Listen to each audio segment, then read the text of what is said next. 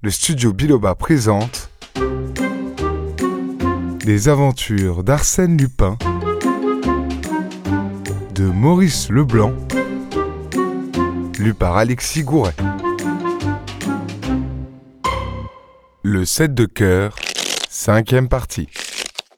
Il y avait dans cette missive un ton d'ironie courtoise, et dans la demande qu'elle exprimait, une si jolie fantaisie que je me délectais. C'était d'une désinvolture charmante, et mon correspondant semblait tellement sûr de mon acquiescement.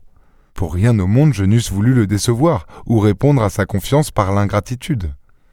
À huit heures, mon domestique, à qui j'avais offert une place de théâtre, venait de sortir quand Daspry arriva. Je lui montrai le petit bleu. Eh bien, me dit-il, eh bien, je laisse la grille du jardin ouverte, afin que l'on puisse entrer. Et vous vous en allez? Jamais de la vie. Mais puisqu'on vous demande, on me demande la discrétion. Je serai discret, mais je tiens furieusement à voir ce qui va se passer. Daspry se mit à rire. Ma foi, vous avez raison, et je reste aussi. J'ai idée qu'on ne s'ennuiera pas. Un coup de timbre l'interrompit. Eux, déjà? murmura-t-il. Et vingt minutes en avance Impossible. Du vestibule, je tirai le cordon qui ouvrait la grille. Une silhouette de femme traversa le jardin, Madame Andermatt. Elle paraissait bouleversée, et c'est en suffoquant qu'elle balbutia. Mon mari, il, vient, il a rendez-vous. On doit lui donner les lettres. Comment le savez-vous? lui dis-je. Un hasard, un mot que mon mari a reçu pendant le dîner. Un petit bleu? Un message téléphonique, le domestique me l'a remis par erreur. Mon mari l'a pris aussitôt, mais il était trop tard, j'avais lu. Vous aviez lu? Ceci à peu près. À neuf heures ce soir, soyez au boulevard Maillot avec les documents qui concernent l'affaire. En échange, les lettres. Après le dîner, je suis remonté chez moi et je suis sorti. À l'insu de M. Andermatt? Oui. Daspry me regarda. Qu'en pensez-vous? Je pense ce que vous pensez, que M. Andermatt est un des adversaires convoqués. Hmm, par qui Et dans quel but? C'est précisément ce que nous allons savoir. Je les conduisis dans la grande salle. Nous pouvions à la rigueur tenir tous les trois sous le manteau de la cheminée et nous dissimuler derrière la tenture de velours. Nous nous installâmes. Madame Andermatt s'assit entre nous deux. Par les fentes du rideau, la pièce entière nous apparaissait. Neuf heures sonnèrent. Quelques minutes plus tard, la grille du jardin grinça sur ses gonds. J'avoue que je n'étais pas sans éprouver une certaine angoisse et qu'une fièvre nouvelle me surexcitait. J'étais sur le point de connaître le mot de l'énigme. L'aventure déconcertante dont les péripéties se déroulaient devant moi depuis des semaines allait enfin prendre son véritable sens. Et c'est sous mes yeux que la bataille allait se livrer. Daspry saisit la main de Madame Andermatt et murmura Surtout, pas un mouvement. Quoi que vous entendiez ou voyiez, restez impassible. Quelqu'un entra, et je reconnus tout de suite, à sa grande ressemblance avec Étienne Varin, son frère Alfred. Même démarche lourde, même visage terreux envahi par la barbe. Il entra de l'air inquiet d'un homme qui a l'habitude de craindre des embûches autour de lui, qui les flaire et les évite. D'un coup d'œil, il embrassa la pièce, et j'eus l'impression que cette cheminée, masquée par une portière de velours, lui était désagréable. Il fit trois pas de notre côté, mais une idée, plus impérieuse sans doute, le détourna car il obliqua vers le mur. S'arrêta devant le vieux roi en mosaïque à la barbe fleurie, au glaive flamboyant, et l'examina longuement, montant sur une chaise, suivant du doigt le contour des épaules et de la figure, et palpant certaines parties de l'image. Mais brusquement, il sauta de sa chaise et s'éloigna du mur. Un bruit de pas retentissait. Sur le seuil apparut M. Andermatt. Le banquier jeta un cri de surprise. Vous? Vous, c'est vous qui m'avez appelé? Moi? Pas du tout, protesta Varin d'une voix cassée qui me rappela celle de son frère. C'est votre lettre qui m'a fait venir. Ma lettre? Une lettre signée de vous où vous m'offrez. Je ne vous ai pas écrit. Vous ne m'avez pas écrit. Instinctivement, Varin se mit en garde, non point contre le banquier, mais contre l'ennemi inconnu qu'il avait attiré dans ce piège. Une seconde fois, ses yeux se tournèrent de notre côté, et rapidement, il se dirigea vers la porte. Monsieur Andermatt lui barra le passage. Que faites-vous donc, Varin? Il y a là-dessous des machinations qui ne me plaisent pas. Je m'en vais. Bonsoir. Un instant. Voyons, monsieur Andermatt, n'insistez pas, nous n'avons rien à nous dire. Nous avons beaucoup de choses à nous dire, et l'occasion est trop bonne. Laissez-moi passer. Non, non, non. Vous ne passerez pas. Varin recula, intimidé par l'attitude résolue du banquier, et il mâchonna. Alors vite, causons et que ce soit fini. Une chose m'étonnait, et je ne doutais pas que mes deux compagnons n'éprouvassent la même déception. Comment se pouvait-il que Salvatore ne fût pas là? N'entrait-il pas dans ses projets d'intervenir?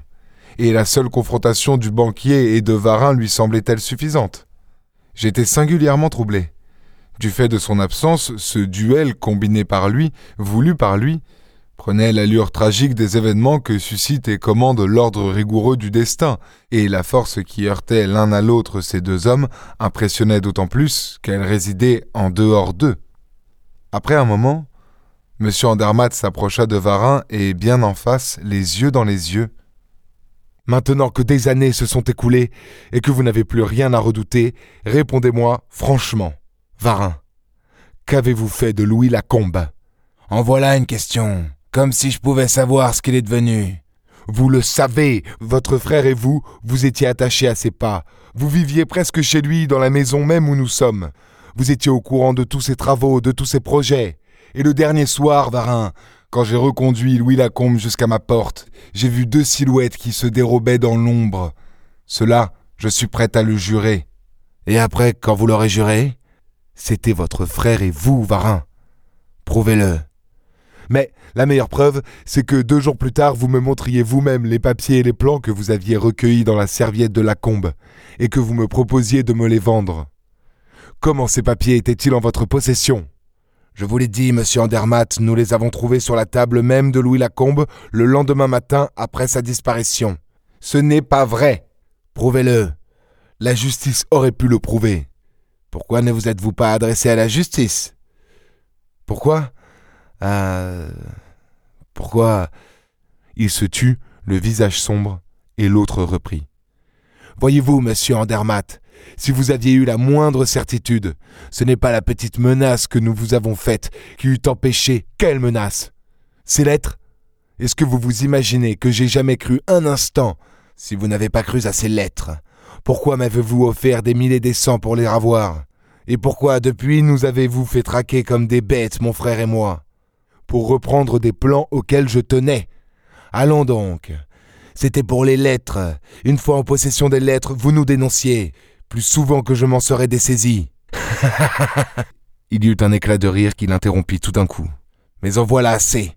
Nous aurons beau répéter les mêmes paroles que nous n'en serons pas plus avancés. Par conséquent, nous en resterons là. Nous n'en resterons pas là, dit le banquier, et puisque vous nous avez parlé des lettres, vous ne sortirez pas d'ici avant de me les avoir rendues. Je sortirai. Non. Écoutez, monsieur Andermatt, je vous conseille, vous ne sortirez pas. C'est ce que nous verrons, dit Varin avec un tel accent de rage que madame Andermatt étouffa un faible cri. Il dut l'entendre car il voulut passer de force. Monsieur Andermatt le repoussa violemment. Alors je le vis qui glissait sa main dans la poche de son veston. Une dernière fois. Le banquier se baissa vivement, un coup de feu jaillit, l'arme tomba. Je fus stupéfait. C'était près de moi que le coup de feu avait jailli. Et c'était Daspry qui, d'une balle de pistolet, avait fait sauter l'arme de la main d'Alfred Varin. Et dressé subitement entre les deux adversaires, face à Varin, il ricanait. Vous avez de la veine, mon ami, une rude veine. C'est la main que je visais et c'est le revolver que j'atteins. Tous deux le contemplaient, immobiles et confondus. Il dit au banquier. Vous m'excusez, monsieur, de me mêler de ce qui ne me regarde pas. Mais vraiment, vous jouez votre partie avec trop de maladresse. Permettez-moi de tenir les cartes. Se tournant vers l'autre. À nous deux, camarades. Et rondement, je t'en prie. L'atout est cœur, et je joue le 7. Et, à trois pouces du nez, il lui colla la plaque de fer où les sept points rouges étaient marqués. Jamais il ne m'a été donné de voir un tel bouleversement. Livide, les yeux écarquillés, les traits tordus d'angoisse, l'homme semblait hypnotisé par l'image qui s'offrait à lui. Qui, qui êtes-vous? balbutiait-il. Je l'ai déjà dit, un monsieur qui s'occupe de ce qui ne le regarde pas, mais qui s'en occupe à fond. Que voulez-vous? Tout ce que tu as apporté. Je n'ai rien apporté. Si, sans quoi tu ne serais pas venu. Tu as reçu ce matin un mot te convoquant ici pour 9 heures et t'enjoignant d'apporter tous les papiers que tu avais. Or te voici. Où sont les papiers? Il y avait dans la voix de Daspry, il y avait dans son attitude, une autorité qui me déconcertait, une façon d'agir toute nouvelle chez cet homme plutôt nonchalant d'ordinaire et doux. Absolument dompté, Varin désigna l'une de ses poches. Les papiers sont là. Ils y sont tous? Oui. Tout ce que tu as trouvé dans la serviette de Louis Lacombe et que tu as vendu au major von Lieben? Oui. Est-ce la copie ou l'original? L'original. Combien en veux-tu? Cent mille. Daspry s'esclaffa. tu es fou Le major ne t'en a donné que vingt mille. Vingt mille jetés à l'eau puisque les essais ont manqué. On n'a pas su se servir des plans. Les plans sont incomplets. Alors pourquoi me les demandez-vous? J'en ai besoin. Je t'en offre euh, cinq mille francs, pas un sou de plus. Dix mille, pas un sou de moins. Accordé. Daspry revint à M. Andermatt. Veuillez signer un chèque, monsieur. Mais c'est que je n'ai pas. Votre carnet, le voici. Ahuri, M. Andermatt palpa le carnet que lui tendait Daspry. C'est bien à moi? Comment se fait-il? Oh, pas de vaines paroles, je vous en prie, cher monsieur, vous n'avez qu'à signer. Le banquier tira son stylographe et signa. Varin avança la main. Bah les pattes, fit Daspry. Tout n'est pas fini. Et s'adressant au banquier. Il était question aussi de lettres que vous réclamez. Oui, un paquet de lettres. Où sont-elles, Varin? Je ne les ai pas. Où sont-elles, Varin? Je l'ignore, c'est mon frère qui s'en est chargé. Elles sont cachées ici dans cette pièce. En ce cas, euh, vous savez où elles sont. Comment le saurais-je? Dame, n'est-ce pas vous qui avez visité la cachette? Vous paraissez aussi bien renseigné que Salvatore.